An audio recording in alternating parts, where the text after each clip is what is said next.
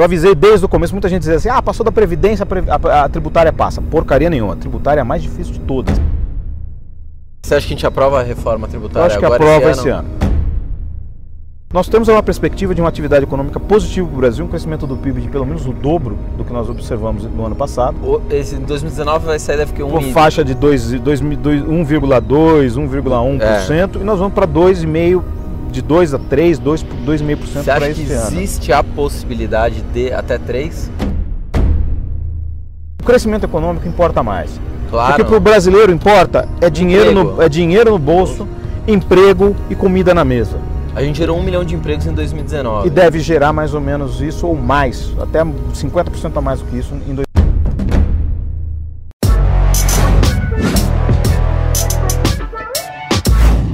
Bilionários, antes de eu apresentar aqui o meu convidado, para começo de conversa, já se inscreve no canal, mais de mil pessoas por dia se inscrevendo no canal, mais de um milhão de visualizações por mês, bombando, graças a vocês, né? Não é graças a gente. Sem vocês era um trouxa aqui falando, né? Sem público, para que a gente vai falar? Então, dá seu like, comenta, a gente está no Instagram, a gente está no Facebook. Estamos no Telegram. Telegram é o concorrente russo do WhatsApp, é a Guerra Fria. O WhatsApp Estados Unidos, Rússia Telegram. Entra lá no nosso grupo, é muito simples, você só entra, não precisa de autorização, não precisa te adicionar, não precisa porcaria nenhuma. Baixa o Telegram e já era, tá tudo bem aí? Um bichinho. Ah, tá, beleza. Então não tem erro. Fechado? Tem mais algum recado que eu precisava dar? Ah, o nosso curso, sem dívidas em 7 dias, para quem tá endividado, se você quiser dar de presente para alguém, o link está embaixo do vídeo, um curso porrada. Agora eu vou apresentar Jason Vieira, que todo mundo já deve ter visto na TV, né? Tá sempre na televisão, porque o cara é, não posso falar a palavra aqui, senão depois o YouTube boicota a gente. Economista-chefe da Infinity Asset, com muito orgulho, meu amigo pessoal há muitos anos. Jason, pra gente começar, Jason me lembrou o filme. Sempre. Sempre, né? Eu sou o Fred, o Kruger. Pra gente começar aqui, como que a gente te encontra nas redes sociais? Qual que é o site da gestora? Quem que é? Tem vários fundos, né? Infinity tem Sim. uma porta que performa bem pra cacete, porque eu dei uma olhada antes. Já divulga aí tudo, tudo. Bom, nosso site é infinityasset.com.br, nosso Instagram, Facebook, YouTube e Twitter também infinityasset.com.br e eu falo bastante no meu Twitter pessoal, comento bastante de mercado financeiro, de economia, de tudo, arroba Jason Vieira, só fui o primeiro, então consigo ter o Tem privilégio. outro? Tem outros com o número do lado. Agora, Ah, Jason Vieira, Jason Vieira no só tem Twitter você. só tem ele. É isso. Essas são nossas redes sociais. Procura a gente lá que facinho a gente conversa. Jason, vamos falar o que interessa? A gente quer saber o que que vai acontecer com o nosso país. Temos aí Bolsonaro, que mexe causa, né? Dá umas declarações polêmicas. Temos um Congresso que algumas vezes é difícil administrar.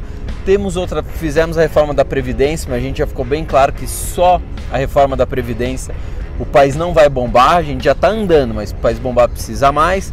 O que mais que a gente tem? Tem aí curva de juros, né, acontecendo, vai cair mais, não vai. Temos a inflação que deu uma acelerada no final do ano e você acertou, enquanto um monte de economista errou, você acertou, você conseguiu prever corretamente que a, que a inflação daria uma acelerada agora no final do ano.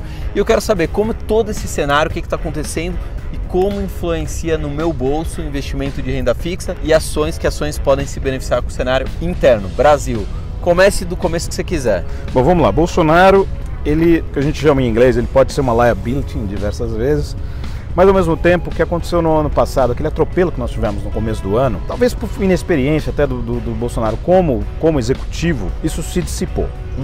Aí diz, ah, o, o Congresso tomou um protagonismo. Não, o Congresso não tomou protagonismo porcaria nenhuma. O Congresso está fazendo o papel que ele sabe, que ele deveria ter feito durante todos os outros governos, mas ele era comprado, ficava muito mais fácil. Eu só lembro do mensalão, de, outros, de outras coisas que aconteciam. Sim.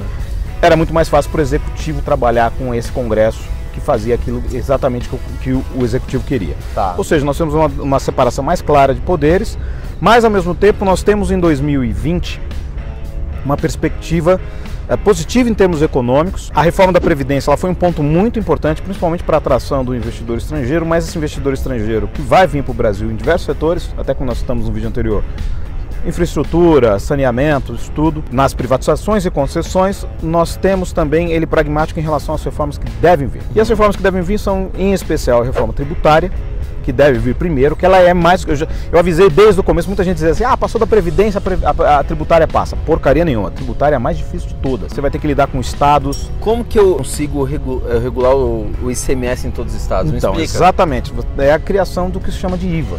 Porque o problema no Brasil é que nós somos cobrança de, de impostos igual em escala. Unidos. Tentar fazer igual aos Estados Unidos, nós cobramos escala. Nós cobramos da, do, do produtor ao varejista. Uhum. E nesse meio tempo, tudo que passa no final não é, não é o produtor, não é o intermediário, não é o fabricante, não é o varejista que paga o imposto. Tá. É você consumidor. Então, a intenção é de que de alguma maneira nós conseguimos eliminar manter a carga tributária, mas eliminando o ciclo de, ju, de, de, de, impostos e com isso transformando no final o consumo de uma base de 30% a 60% que nós temos hoje em dia para uma faixa de 10%, 15%. Isso vai ser um benefício para o consumidor, vai ser um benefício para as empresas e o governo não vai deixar de arrecadar. Ele só vai equalizar como é feita Pergunta a cobrança. de ignorante. O ICMS do Estado de São Paulo, né, o imposto estadual, é um dos mais altos do país. Sim. Se não for o mais alto, né? ICMS aqui bomba. Beleza. Quando eu equalizar, provavelmente assim, quem cobra pouco vai poder subir e quem cobra mais vai poder diminuir. É que vai, na verdade não uma é, é, o que vai que se imaginar é o seguinte: os estados podem entrar tanto num, num ciclo de ajustes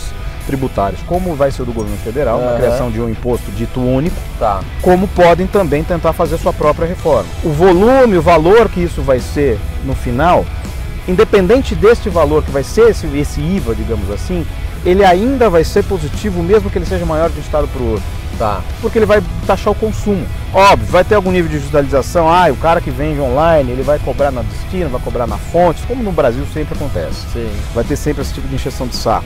Mas ao mesmo tempo isso já é um aspecto positivo da, da, economia brasileira, porque vai entrar no ciclo de desburocratização. Você acha que a gente aprova a reforma tributária? Eu acho que aprova esse, esse ano? Acho que aprova que esse que ano. Eu não sei sobre qual desenho. Eu acho que é a reforma tributária, eu acho que é a reforma administrativa. Que é a principal. A reforma administrativa vai demorar mais, porque vai mexer com o servidor público, mais ainda. A, a política também, mas aí são coisas assim. Mas para economia o que, o é o que importante é o que importa, vamos dizer assim. Ou seja, a reforma tributária é o que vai importar esse ano. Se nós conseguirmos passar uma reforma tributária crível, decente, e se nós conseguirmos avançar com a agenda microeconômica, tanto do Ministério da Economia quanto do, do, do Banco Central, uhum. que é uma agenda de desburocratização, de liberdade econômica muito grande, que está em andamento, ela não depende do Congresso. Uhum. O Banco Central e o Ministério da Economia fizeram já coisas fantásticas e que independem do Congresso. Nós temos uma perspectiva de uma atividade econômica positiva para o Brasil, um crescimento do PIB de pelo menos o dobro do que nós observamos no ano passado. Esse 2019 vai ser deve ter um Uma faixa de 1,2, 1,1% é. e nós vamos para 2,5% de 2 a 3, 2,5% para esse ano. Existe a possibilidade de até 3? Depende assim, não, é mais ou menos, é mais ou menos esse A3 a gente está falando do cenário de Goldilocks, ou seja, é o melhor dos casos seria 3. Mas é possível. É possível. Porque se, é. eu falar assim 4, você vai falar não, 4 é impossível. Não, 4 é difícil, mas 3 não é impossível não. Tanto que 3 é uma discussão que a gente já Pô, teve. Se a gente crescer 3%. Eu estou falando, é uma discussão que a gente teve dentro do Ministério da Economia, conversando com o Sachida, conversando com algumas ah, pessoas lá dentro. dentro. A gente conversando lá dentro com eles, eles chegaram a falar pra gente, olha, o cenário base é 2.3. Mínimo. Mas é, mas não tem nada que impeça que a gente vá 263. Caramba, tomara. Então, quando essa visão vem de dentro do governo, essa visão é muito positiva. Bacana. Em termos políticos, como eu disse, o, Congresso tomando protagonismo, na verdade, ele tira o peso do executivo, principalmente como, como, como, não se tem mais ministérios agora, que são dados de maneira política, você tirou o peso do, do, do, do executivo de estar tá fazendo isso. Uhum. Então, quem pesa não é o executivo, quem pesa é o ministerial, ou seja, é o, é o Tarcísio Freitas, é o, o Guedes, é o, o, o, Roberto Campos Neto, são eles que estão lá batendo na porta do Congresso dizendo, ó, oh, isso aqui precisa ser feito, isso aqui precisa andar, isso aqui e tal. Então depende um pouco do presidente. O presidente ele pode atrapalhar como ele pode ajudar. Sim. Muitas vezes ele acaba atrapalhando, mas é característica pessoal do presidente. Vamos tentar isolar isso de alguma maneira. Há uma questão de agenda de costumes no Brasil, da qual eu não concordo, que está sendo colocada hoje em diante, mas independente de se concordar ou não, eu acho que o crescimento econômico importa mais. Claro. Porque para o brasileiro importa é dinheiro, no, é dinheiro no bolso, emprego e comida na mesa. A gente gerou um milhão de empregos em 2019. E deve gerar mais ou menos isso ou mais, até 50% a mais do que isso em 2020. Talvez até um milhão e meio de empregos. Um milhão e meio até dois. Então, nós 2021 temos, mais ainda. 2021 mais ainda. E tudo isso depende dessas reformas estruturantes importantes. Nós temos, obviamente, gargalos de infraestrutura importantes no Brasil que podem gerar problemas inflacionários, como nós temos, por exemplo, educação que é um problema gravíssimo no Brasil, que o pessoal está falando, ah, tá havendo um desmonte da educação. Gente, você precisa você não desmonta castelo, castelo de areia. Aham. Castelo de areia não existe. Castelo de areia bateu água ele desmonta. Nós, o que nós temos no Brasil agora é a falta de um plano nacional de educação que esteja sendo apresentado que mostre um, um- um projeto de longo prazo. Aham. E um, um ministro super polêmico que é, é- é- muitas vezes é um desserviço a maneira como ele lida, o trato dele com a questão. Mas é muito importante que esse- essa educação no Brasil seja, eh, nos próximos anos, o grande driver, porque é isso que vai fazer a diferença. Em todo o país do mundo é o que fez a diferença, é o que vai fazer a diferença no Brasil. Então Coreia esse é um ponto Sul. muito importante. Coreia do Sul, Singapura, outros grandes países do mundo, todos os grandes países do mundo. Investir em educação investiram- barra tecnologia, né? Exato. Não, a tecnologia é consequência da educação. Esse é um ponto Mas a gente importante. precisa formar mão de obra focada Precisa, não- e nós temos assim, formando mão de obra pegar, por exemplo, nó- e não, não só isso, a gente precisa formar mão de obra técnica. Técnica, Falta mão de obra sim. técnica no Brasil, que é uma coisa que na Alemanha, qualquer esquina tem uma escola técnica. Aqui no Brasil, a- as escolas técnicas são disputadas a tapa, mesmo as públicas. E, poxa, eu acho que na verdade, para mim, toda escola estadual, toda escola municipal tinha que ser uma escola técnica. Sim. O aluno, no Prática. final, ele escolhe se ele quer fazer X cursos técnicos dentro da escola, mas toda escola no Brasil tinha que ter escola técnica. Sim. E uma educação mais pragmática, ou seja, mais voltada a resultados e menos voltada a ideologias ou coisa parecida, que esse é um grande problema que o Brasil passou nos últimos anos. E de- se idealizou tanto a educação e o resultado, na verdade, é um, um sem número de analfabetos funcionais. Sim. Sim. Então, acho que o ano que esse Ó, ano Ontem a gente estava com o Fábio Barbosa, né? Ex-presidente do Santander, do Banco Real, enfim. E ele falou, ele está agora no Itaú Social, né? A parte social do Banco Itaú. Ele falou, Fabrício, às vezes a gente tem um problema, porque eu quero levar as pessoas para matemática, mas o problema é que elas não entendem a pergunta. Exato. Então, como que é, não é um problema de O que número, falta o no problema é Brasil entender falta a pergunta. assim, é, vamos focar um pouco mais em matemática e português, como qualquer país do mundo faz. Porque se você focar em matemática e português, o resto fica mais fácil. A pessoa souber interpretar texto, ela lê um texto de biologia. A pessoa souber matemática, ela sabe física, ela sabe química. Sim. Então, pelo amor de Deus, vamos focar no que importa. O Brasil perdeu tempo demais em achando que a gente pode pensar em questões libertadoras, que não sei o que, não sei o que lá, e tá uma formação de pessoas que não sabem escrever, não sim. sabem fazer É conta. mesmo, vai passando, né? E aí, Passa educação dinheiro, passa, financeira é passa, outro ponto. Se o cara não tem educação, você que você pedir do cara educação Ontem saiu financeira. outro dado que eu, eu fiquei, não digo espantado, mas surpreso. Porque eu falei, se a economia está se recuperando, se a educação financeira aos pouquinhos está cada vez mais sendo disseminada, ontem bateu o recorde de famílias endividadas. Pois Como é, que pode, falta de né, educação né, financeira. Da Confederação falta do Comércio. financeira. não- não Você tem o desemprego, obviamente, mas você tem a falta de educação financeira. Sim, total. Porque o brasileiro, ele às vezes, é, pela facilidade, ele escolhe as modalidades de crédito mais horríveis que tem, cartão que é o cartão de crédito. crédito cheque especial. É. O Banco Central, quando ele atuou na- pela limitação do cheque especial, que ainda é um volume horrorosamente alto, mas quando ele atuou pela, pela limitação do cheque especial, eu fiquei bravo porque eu sou um liberal Sim, por essência. Não quer que o governo. não quero intervenção do governo. Mas aí eu entendi que, Não tinha jeito. imaginando o Campos Neto, que veio daqui de trás, literalmente daqui de trás, um cara de anos do setor bancário, eu acho que ele entendeu que existia uma distorção ali que não ia ser desfeita pelo próprio setor. Aqui de trás, pra quem não sabe, é o Santander. É, Não, Ele- não, não, porque a gente no Central Park, não pode é, é. Santander, aqui atrás. Só os aviões passando, É. nosso jatinho. É indo pro JFK. e mas acho que é importante que, que o Banco Central e o Ministério da Economia acho que notaram que essa distorção não ia ser desfeita por própria vontade do sistema bancário. Ele tinha que atuar ali. Uhum. Sim. E nós temos agora uma atuação mais pesada aí no sentido de liberação das fintechs para microcrédito Uhum. e também a Caixa Econômica atuando novamente no sentido de colocar as taxas para baixo. Ela tem volume, ela tem corpo para fazer isso, ela consegue. Então eu acho que essa distorção vai se, vai se alterar. Talvez o setor bancário não seja um dos melhores setores para se investir no próximo ano e nesse ano. Você não acredita no setor bancário em 2020, Hum, assim, depende do que você está dizendo tanto. de setor bancário, mas grande banco. taxa de juros baixas, Banco Itaú, Itaúsa, concor- Bradesco. concorrência das fintechs, concorrência dos bancos Mas digitais, eles taxa fazem de juros. frente ainda? Eles fazem frente à mudança de cultura, não, não frente à, à concorrência direta. Sim. Então, por exemplo, um banco Inter da vida, ele chegou no Bank ou ou original, ou esses bancos, eles chegaram a meter o pé na garganta dos grandes bancos e dizer assim, as pessoas não querem mais pagar taxa. E esses bancos não gostaram disso. Sim. E aí quando você fala de, de liberação de, de microcrédito, você está falando de concorrência. Aí é mais um ponto. Porque na mudança de cultura, quando você libera microcrédito, você também está liberando pessoas para cobrarem mais barato. Uhum. E a cobrança mais barato vai acabar forçando, isso vai acabar atingindo o ROI dos bancos, porque o ROI dos bancos no Brasil, basicamente a tarifa ROI é retorno sobre investimento, é, né? vai ser, é, tem uma parcela muito significativa. O, o- o diferencial do ROI de banco brasileiro para banco estrangeiro é o ganho em tarifa em float, ou seja, taxa de juros. Mas não entra também seguros. E um pouco Não, também... diferencial. Aham. Diferencial de um banco local para um banco estrangeiro, em termos de, em termos de, de, de ROI, ela é o ponto importante é exatamente isso. O, o que você fala, falar de outros produtos, seguros, não sei o quê, vai ser muito semelhante ao que você observa de bancos estrangeiros. Sim. Mas o que diferencia, que o ROI do banco brasileiro é muito maior do que um banco estrangeiro, é a tarifa e o float. Coisa que nesse ano já não vai ter mais. Pra Então você bancos. não colocaria grana, É pessoal. Banco. Eu Pessoal. não sou analista de setor, mas tal, é um lugar... é, mas efetivamente isso não, não para mim não é um setor que me agrada. Tá. Eu acho que esse ano vai ser o ano basicamente de consumo, Varejo. infraestrutura, varejão, ban- banco, os bancos de varejo não, as empresas de varejo, Varejo, ah, as, as empresas de construção civil construção civil. e, no- e infraestrutura.